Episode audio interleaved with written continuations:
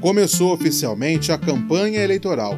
Até o próximo dia 15 de novembro, os candidatos vão tentar convencer você que merecem ser prefeito ou vereador na sua cidade. Precisamos falar de política. Tema de hoje: Eleições municipais. Com José Eduardo. É, pessoal, não tem outro jeito, viu? É fundamental prestar atenção no processo político dessa campanha eleitoral das eleições municipais. Isso porque as coisas acontecem de fato é no município. E as demandas que são importantes para o seu bairro e para as pessoas que você conhece têm que ser pauta de discussão durante esse período. O impacto das eleições municipais é direto na nossa qualidade de vida. E é por isso que, a partir de agora, a gente tem que ficar mais atento do que nunca a como tudo isso vai acontecer.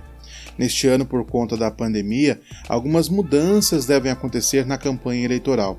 As redes sociais, por exemplo, vão ser protagonistas desse processo mais do que nunca. E isso tem alguns pontos positivos, como a facilidade de acesso e também a rapidez com que a gente consegue ter todas as informações.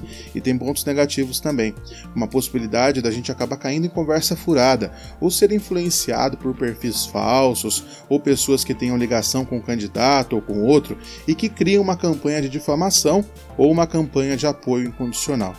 Com isso, o que eu peço a você é que, tendo ou não voto definido, procure saber mais sobre os candidatos.